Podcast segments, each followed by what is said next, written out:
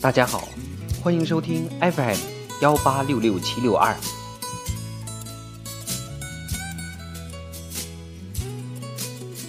那天黄昏开始飘起了白雪。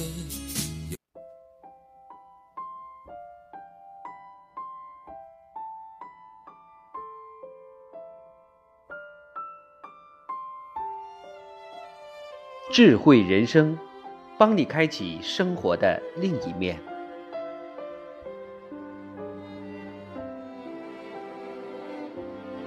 每天那么多人坐地铁，为什么地铁还会赔钱？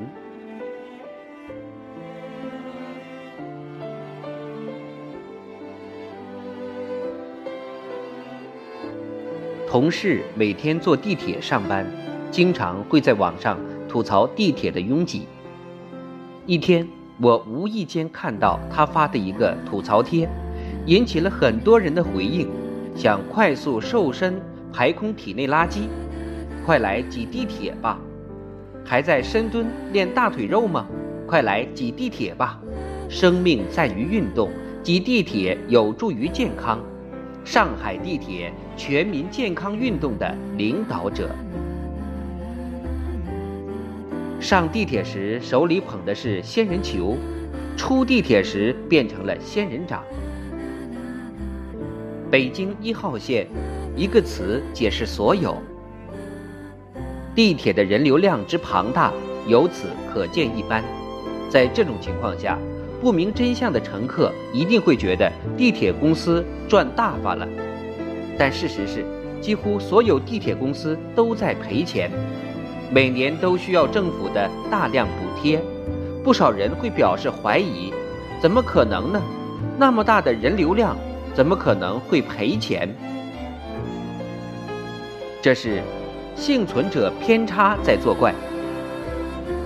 就地铁赔钱这事儿来说，就是你认为坐地铁的人特别多，每次都是挤得水泄不通，那是因为刚好你坐地铁的时间是地铁人流量最大的时候。一般坐地铁的多是上班族或学生。他们正好赶在早、中、晚三个高峰期，而事实上，地铁的客流量是大起大落的，高峰期有多拥挤，低峰期就有多空荡。在你看不见的时候，地铁上的人是很少的。而且从建设运营角度来看，地铁盈利的难度也是很大的，因为造价实在太过昂贵。目前。我国的地铁建设成本已经达到平均每公里三亿元到五亿元人民币，北京甚至已经达到每公里十亿元人民币。再有，因为路线长且地底作业受到自然天气影响较大，所以建设前期需要详细的规划论证和政府审批等，甚至还需要试验。从开始酝酿到付诸行动。破土动工需要非常长的时间，短则几年，长则十几年。而所有的这些建设成本不可能全由政府财政支出，大多数情况下要去银行贷款，如此一来还要产生利息，再加上人工费、设备钱、运营支出等，都是不小的开销。客票收入高，商业运行好。也许能与支出持平，但大多数情况下，运营支出均大于运营收入，因此地铁是亏损的。在很多骗局中，骗子也会利用简单的幸存者偏差原理，使被骗人上当。一个外国青年是个足球爱好者，在一次足球比赛开始之前。他收到一条短信，短信内容上写出了这场比赛的胜负结果。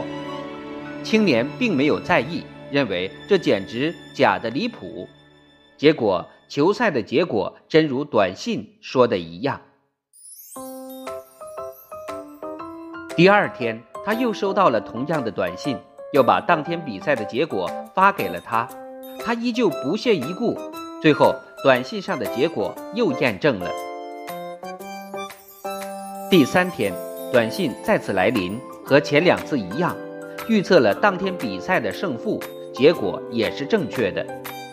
青年不由心动了，在第四天短信发来之后，拿出自己全部的储蓄去下注赌球，结果输得一干二净。